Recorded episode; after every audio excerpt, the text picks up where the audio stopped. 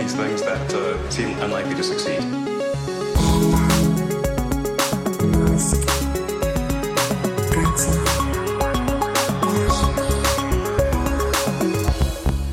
Bueno, bienvenidos a un nuevo episodio de Elon, eh, Elon Musk, amigo, y ahora Tecno King. ¿Qué tal Sí. estás, Matías? ¿Estás, ¿Eres el tecno súbdito? Sí, el tecnosúbdito y larga vida a nuestro rey, el tecno rey de Tesla. ¿Has visto que los de Bloomberg al- a nuestro amigo Herbert Díez de Volkswagen le han denominado Tecno Kaiser al día después?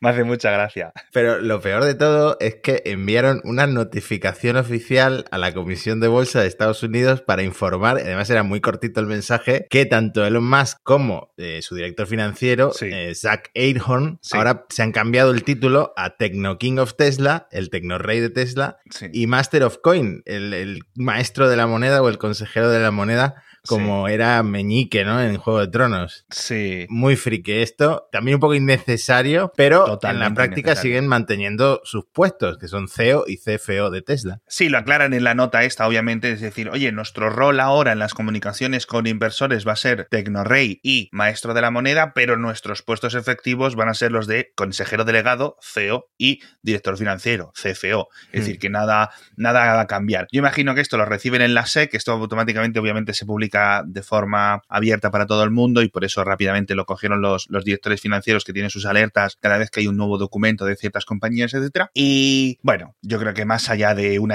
chiquillada, por decirlo así, o una adolescentada, pues no, no hay mucho más que contar, más allá que pues eso, nos puede parecer un poco más o menos eh, gracioso. Algunos inversores más, algunos inversores menos. Sí. Pero bueno, Han actualizado también la web corporativa, o Sí. sea que ya oficialmente en todas partes es el Tecno King de Tesla, nuestro Elon, que por cierto yo creo que es un guiño al Tecno Viking, este vídeo, que supongo que eh, ya los más puretas de Internet, porque es una cosa bastante antigua, recordarán, ¿no? Eh, uno de los mm, de los primeros mm, grandes memes de internet, Tecnoviking, para quien no lo sepa, pues un señor eh, alemán bailando en la Tecno Parade de no sé qué. O sea, yo eh, sí recuerdo que vi muchas veces el, el vídeo. ¿Sabes? Tengo una teoría, tengo una teoría, tengo una hipótesis. Cuando la SEC estuvo a punto, ¿no? De decirle, oye, Elon, tienes que dejar de ser presidente de la Junta y consejero delegado de Tesla. Al final solo se quedó en eh, salirse de la Junta, metió al amigo Larry, metió a no sé qué otra persona como para más independencia, etcétera, y que digamos que los inversores estuvieran mejor representados. Eh, dentro de este abandono del puesto de consejero delegado, ¿sabes? Yo creo que esto ya lo tendría un poco planeado por entonces. Es decir, bueno, ¿en qué rol me quedo? Pues me quedo como tecnorrey, ¿no? O sea, soy el que manda en la sombra, pero en los papeles eh, estarían otros. No lo sé. Es una teoría, es una teoría un poco, un poco absurda que quizás pueda encajar un poco. Si conozco a Elon, que yo creo que sí que, que sí que le conozco, la verdad, en cierto sentido. Bueno, después de tantos episodios, vamos por el número 70, por cierto, un número redondo. Así que gracias a los que están ahí desde el principio, que no sé si habrá muchos, supongo que sí. Oye, pues cada, cada, pues cada semana tenemos más suscriptores, cada semana tenemos más descargas, con lo cual yo imagino que en breve podremos comprarnos un ticketcito a Marte o cualquier cosa, ¿no? Así que bueno. Eh, donde no se ha querido perder el dinero el amigo Elon, que es como los cerdos estos y las trufas, de verdad. Elon, su mayor capacidad es que si ve dinero de gente y se lo están ofreciendo, él te va a abrir la mano. O sea, que me lo quieres dar, que quieres mm, invertir en Dogecoin, que me que que que qué? No te preocupes, dámelo, dámelo. Siempre con la Dámelo. excusa de llevarnos a Marte, que eso supuestamente todo su dinero va destinado a llevarnos a Marte. Y, y si no fuera así, si realmente hay alguien que quiere darle dinero, eso es una cosa que yo aprecio mucho de Elon. Es decir, ¿por qué rechazar dinero en la mesa? Yo no voy a decir si el dinero es más inteligente o más, o más tonto. El dinero está ahí. Y el caso es que dice, oye, voy a meter una canción mía dentro de un NFT de estos de criptomonedas, de los tokens no fungibles o no sé qué. Eso me lo tienes que explicar tú porque yo no, no lo entiendo. Pero que se iba a meter Elon, eso se veía ya. Bueno, esto eh, repitiendo la jugada de Grimes, que ya vendió 10 entre comillas, piezas de arte, porque ya sabes que este arte digital Cierto, a alguna cierto. gente le encanta, a otras no. Además, Grimes eh, hubo una época que empezó a publicar en Instagram eh, imágenes de ángeles, que lo, lo llegamos a comentar incluso porque pensamos que a lo mejor era una referencia al hijo que iba a tener con, con Elon. Y al final todos estos NFTs los vendió por 6 millones de dólares. Bueno, el equivalente, supongo que en Ether, eh, en Ethereum, a, a 6 millones de dólares. Porque los NFT estos que están, que están tan de moda, al final eh, son otra forma de criptodivisa, entre comillas. La diferencia es que, por ejemplo, si tú tienes un Bitcoin, es Sí. intercambiable con otro Bitcoin porque valen exactamente lo mismo, pero los. NFTs son no fungibles porque son únicos, no se pueden intercambiar. Entonces, el que posee el NFT está poseyendo algo único. Por eso hay gente como el, el CEO de Twitter que está vendiendo o que ha vendido el primer tweet de la historia porque ahora eso pasa a ser de alguien en esta cadena de bloques en este blockchain que luego ese alguien lo tiene como coleccionista y puede revenderlo a otra persona, ¿no? Entonces están vendiendo Sí. cosas digitales como JPGs, GIFs, cualquier cosa digital que se te ocurra, una canción como la que ha hecho Elon, eh, al final la estás vendiendo como algo único, aunque luego se pueda copiar infinitas veces descargando y, y exportando, ¿no? Y bueno, Elon hizo esta canción, pero yo creo que te lo has perdido porque hace muy poquitas horas tuiteó que se había arrepentido y que al final no lo quiere vender. Dice, doesn't feel quite right selling this, ¿no? No me siento muy bien vendiendo esto. Pero la ha yo entiendo que la ha compuesto él, ¿no? Hmm, Sí, voy a eh, ponerla, voy a ponerla en el episodio.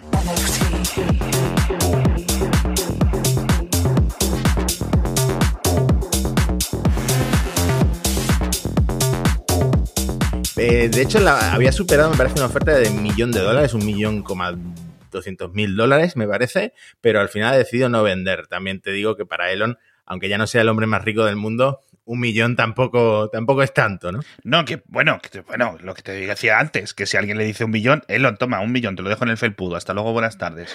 Lo va a coger, no lo va a dejar ahí, como todo el mundo haría, ¿no? Entonces, bueno, me sorprende que al final no lo, no lo quiera, porque podría hacer algo de donarlo a caridad, ¿no? O, o hacer algún ejemplo por ahí. Quizás haya algo detrás de algún tipo de investigación, el tema de criptomonedas, como lo que se rumoreaba hace dos semanas, que de momento no se ha demostrado que tenga ninguna sustancia, más allá de unos rumores de, de nueva investigación de la, de la propia SEC de, de hace un par de semanas. Quizás le esté dando un poco de reparo eso, pero estoy elucubrando, la verdad. No lo Hmm. sé.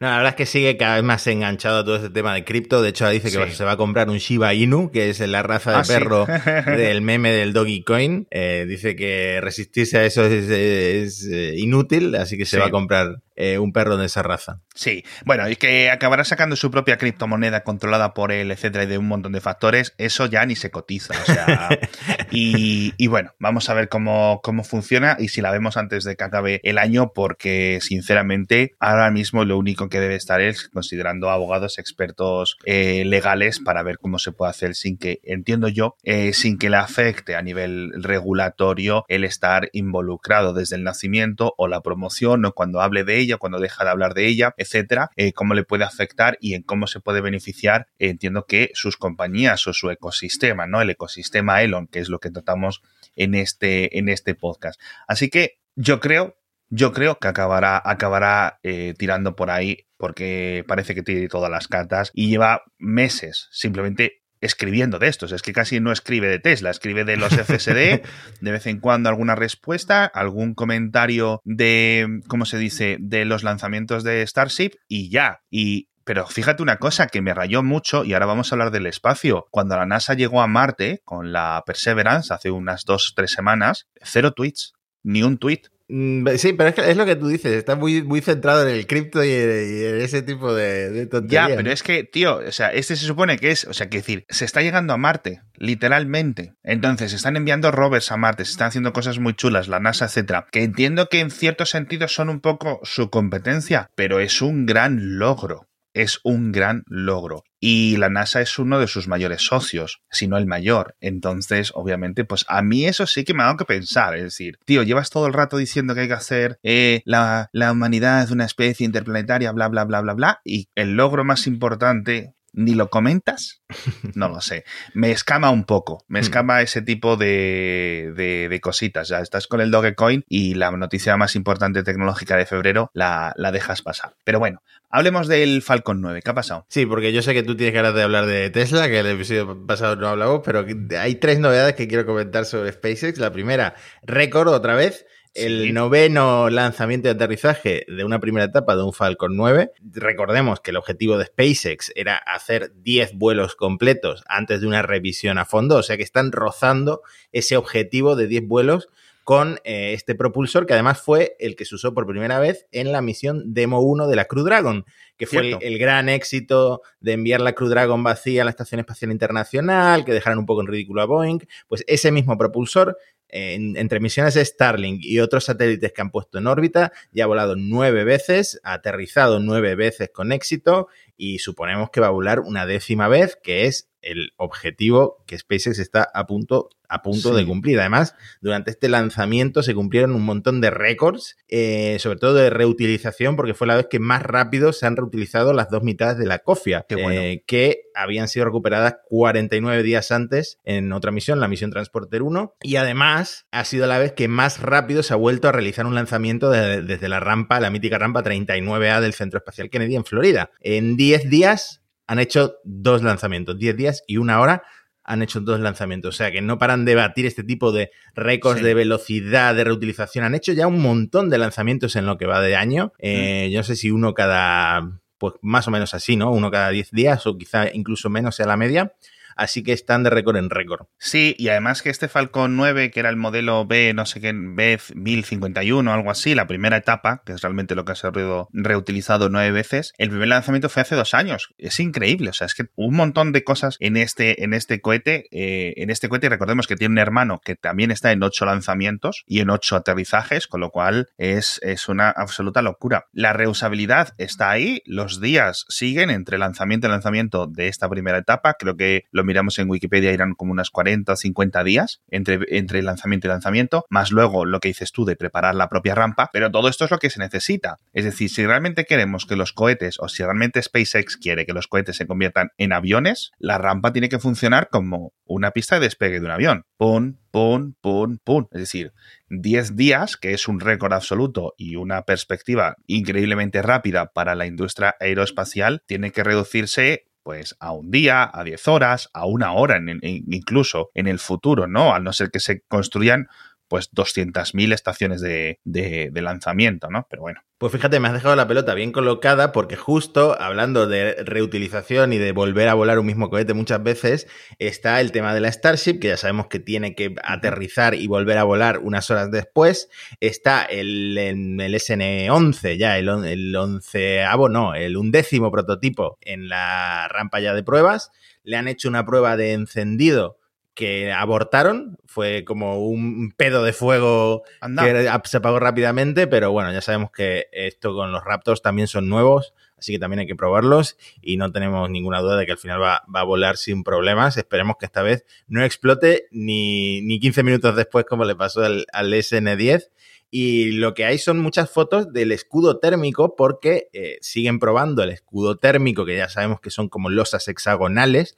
Y mm, toda esta gente que está cubriendo Boca Chica ha subido fotos muy de cerca del escudo porque cada vez es más grande, cada vez es más real de cómo va a ser finalmente en el prototipo final, ¿no? Es muy llamativo por las losas hexagonales que ya explicó Elon que tenían esa forma porque digamos que no le ofrecen un escape directo al gas para que se acelere a través de los huecos con esos, digamos, azulejos hexagonales, eh, para precisamente maximizar la durabilidad del cohete para que pueda volar pasados unas horas de, que aterrice, ¿no? Y lo curioso es que también hay un vídeo de cómo colocan las losas, que es a mano. Yo imagino que esto de colocar losa por losa a mano en el cohete es algo temporal que eh, luego se encargarán, no sé si robots, o será una tarea más de colocar toda la plancha entera, ¿no? Pero por ahora lo están colocando a mano, losa por losa, así que también es un vídeo muy interesante de ver que te dejo para la descripción del, del episodio. Sí, las estoy viendo las losas y estoy intentando averiguar más o menos el tamaño por la perspectiva. Y tienen que ser,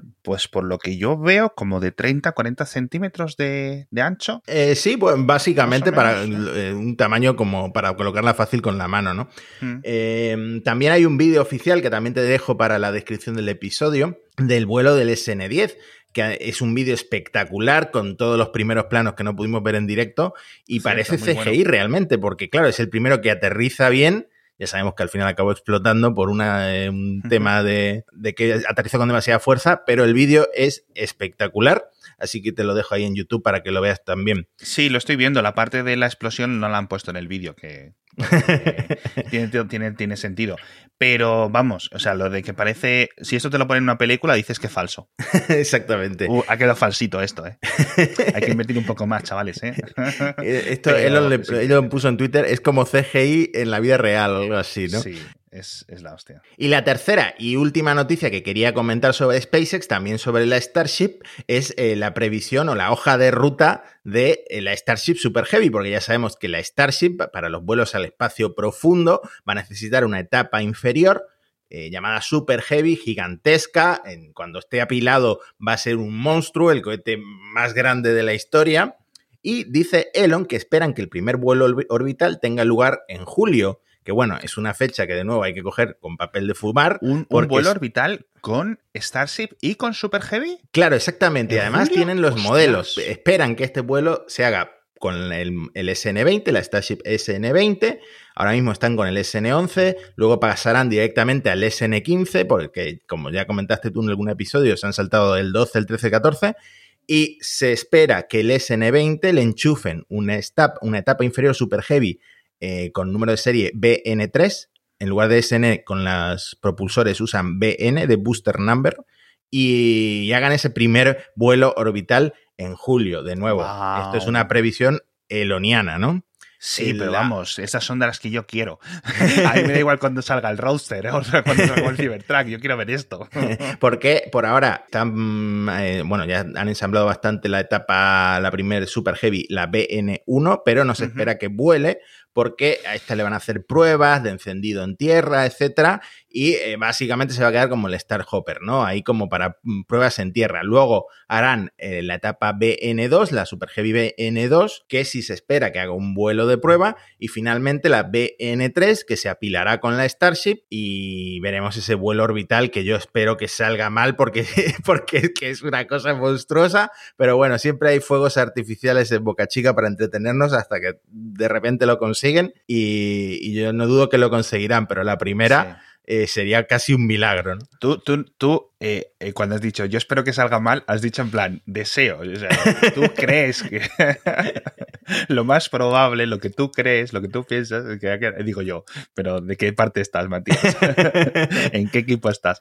No, pero sí es cierto que, que me hace curioso, porque entonces, si, si el BN3, que por cierto yo no sabía, estaba pensando en que las siglas del BN, eh, qué significaban y me has resuelto la, la, duda con lo del booster number. Pero antes despegará en un vuelo suborbital el BN2. Entiendo que si esto va para julio, lo otro sería semanas antes, ¿no? Con lo cual a lo mejor vemos el primer Super Heavy un poquito antes. Guay, guay. Sí. Al final siempre hemos visto eh, que hay algún imprevisto que retrasa la, hoja de ruta, pero por, también la experiencia nos dice que eh, van sacando SNs eh, todas las semanas y con los restos en caliente, como decíamos el otro día, del SN10 ya tienen el SN11 haciendo pruebas de encendido o sea que no dudo que bastante... de que este año veamos algo.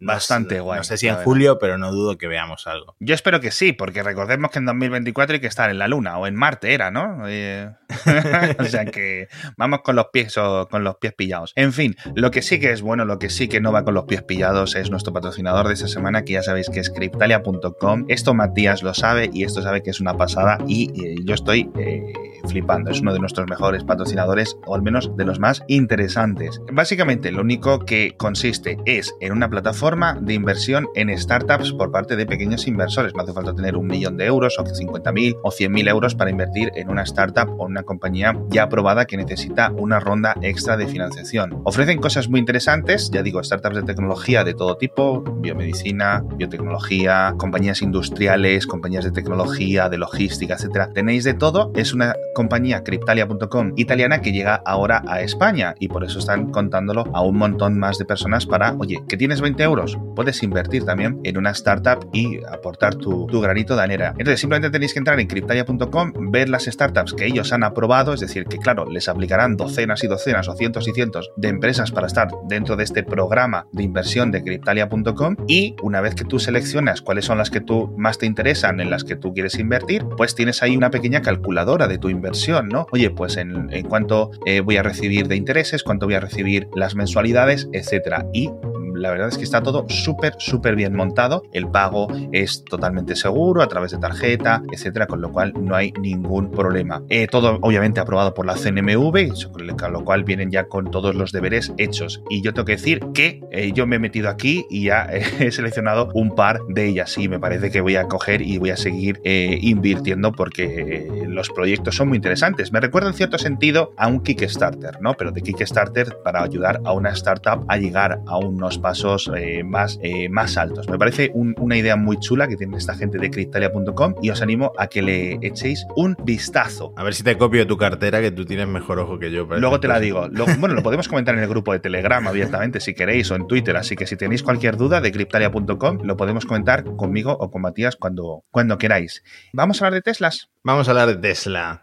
Eh, si quieres empezamos con eh, la beta del Full Self Driving porque dice Elon que van a doblar el número de gente a la que llega el FSD, ¿no? Sí, que como que aumentarla a 2.000 personas será. Eh, no sé, simplemente ha dicho que van a doblar a la cantidad de personas que están haciendo ahora y que de hecho lo están haciendo ya en la versión 8.2, que es la que actualmente está mm. liberada, ¿no? Sí, que luego lo querían liberar a más personas. Y he leído también, no he entendido muy bien los motivos o las variables que están utilizando, pero que le van a quitar la beta a algunas personas. Mm. Sea por la zona donde viven, supongo. Quizá por la zona en la que viven o pues quizá por los datos que están recabando, quizá por cómo están comportándose con la beta.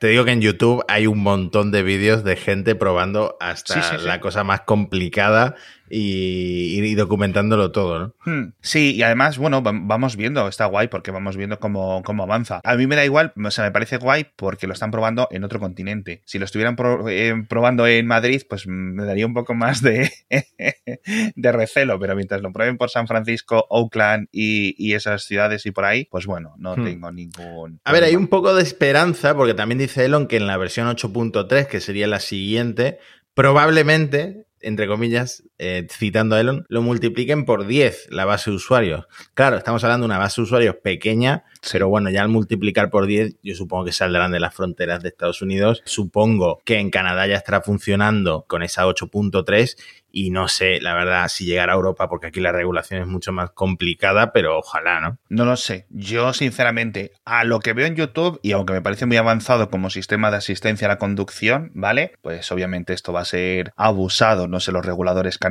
cómo lo verán o cómo lo van a acabar viendo los propios reguladores estadounidenses, etcétera. Ha habido un poco de problemas estas últimas semanas por las comunicaciones que hace Tesla tanto a sus usuarios, sus clientes, como a los reguladores, que digamos que a unos les dice una cosa y a otros les dice otra, ¿sabes? Es decir, que se refieren a que, oye, no, nuestros sistemas son simplemente un sistema de asistencia, es nivel 2, no tenemos por qué daros ningún problema, no estamos haciendo coches autónomos, no, es lo que le dice al Departamento de Tráfico de California y al, ¿cómo se dice? Digamos, el equivalente del Ministerio de Transporte en, en Estados Unidos a nivel federal. Y luego a los clientes les está diciendo, oye, mira, tu coche va a conducir solo, estamos trabajando lo que si los robotaxis, que si no sé qué. Es decir, como que tienen dos narrativas diferentes. ¿no? Una es, seguimos y solo estamos haciendo y solo haremos eh, asistencia a la conducción, mientras, por otra parte, eh, tenemos un producto que se llama conducción autónoma completa, ¿no? Hmm. Entonces es un poco, vamos a ver hacia dónde llega porque al menos sí estoy viendo mucha gente que eh, quizás igual lo que nos ha pasado a nosotros, que veíamos un poco muy ilusionados, no por nada, sino por seguir las propias indicaciones de, la propia Tesla, que decían, oye, vamos a tener esto, ya llevamos desde 2015 casi hablando del temita, parece que está a la vuelta de la esquina y sigue sin llegar. Muchas personas parece que ya les ha llegado, es decir, oye, es un sistema que me puede llegar, a, eh, que me puede llevar al trabajo,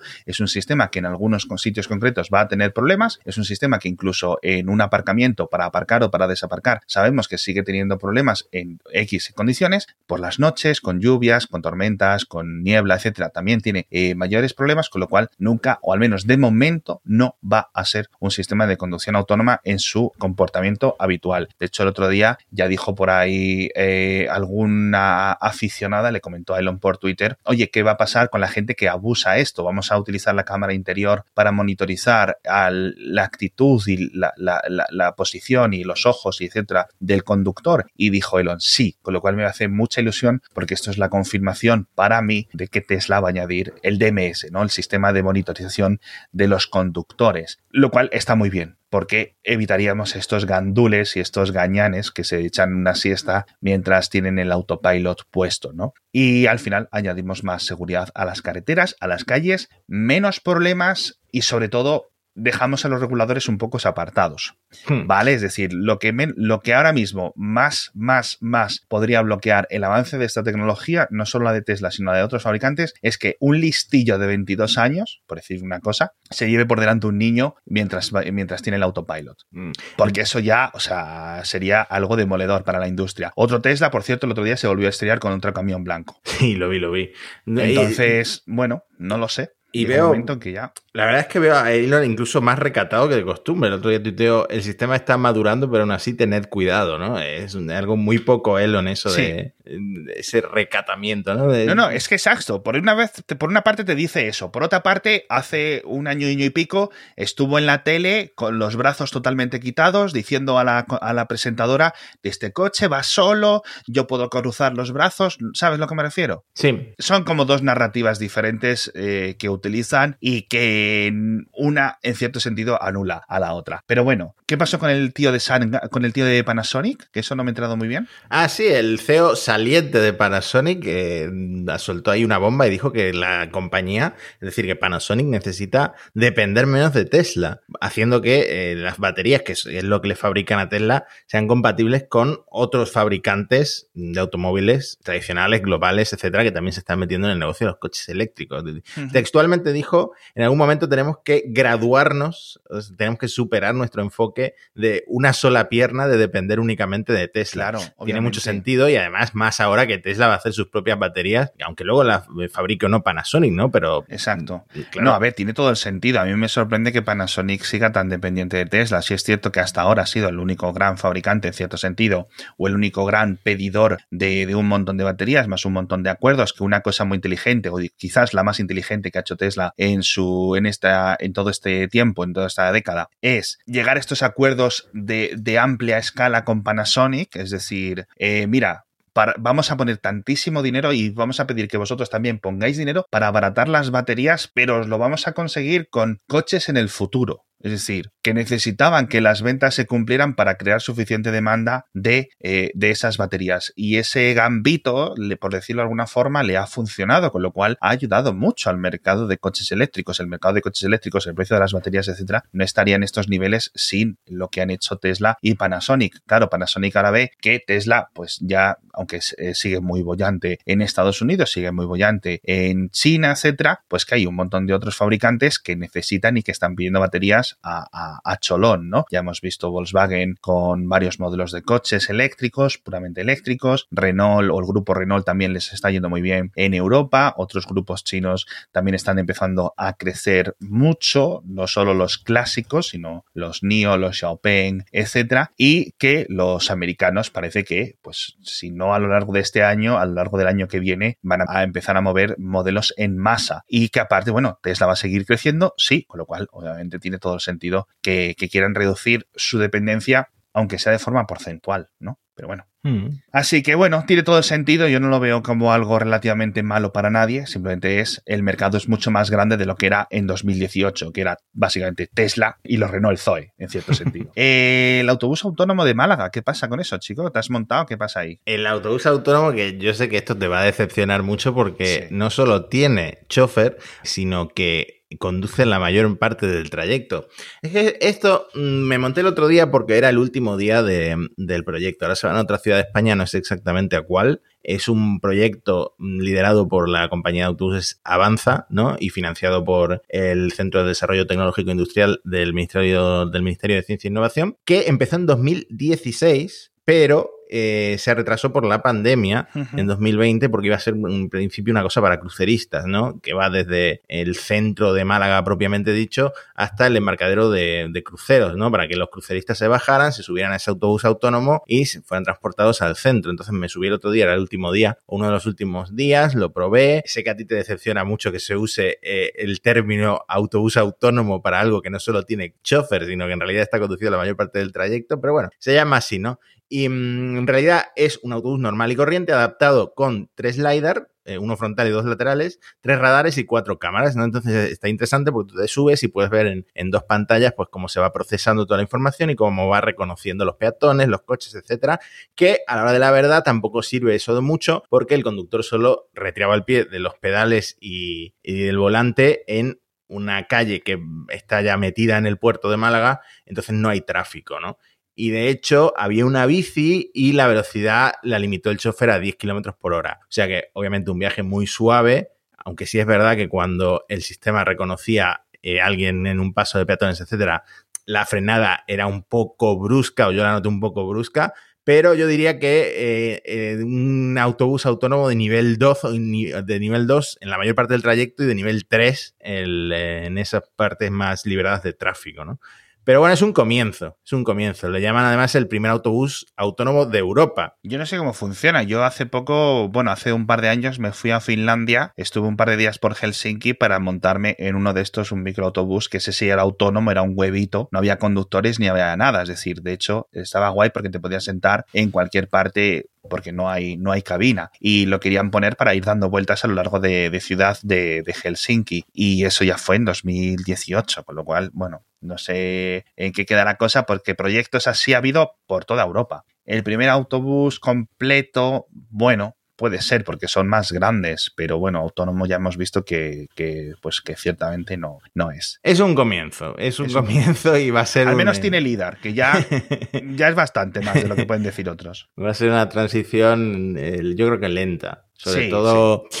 Eh, que la gente deje de. Se, se fíe, yo creo, de, los coches sin volante, ¿no? Eso, eso va a ser una, una, transición interesante de ver y supongo que lo veremos en, en, nuestra generación, pero va a ser una transición interesante. Bueno, pues con este autobús nos despedimos, autobús malagueño, autobús boquerón, y bueno, quizás Tesla en el futuro saque sus propios autobuses. Quién sabe, ¿no? Uno de sus mayores competidores, la gente de BID, uno de sus mayores ventas son los autobuses. Mm. Así que a lo mejor el Tesla Semi tiene un primo, quién sabe, en unos años. Muchísimas gracias a todos por estar ahí una semana más escuchando este programa. Muchísimas gracias a Criptaria.com por patrocinarnos. Muchísimas gracias al Tecnorrey por seguir dando contenido, dándonos la vida con sus, sus, con sus cosas, con su actividad. y nos vemos la semana que viene con más cositas. Hasta pronto. Hasta la próxima.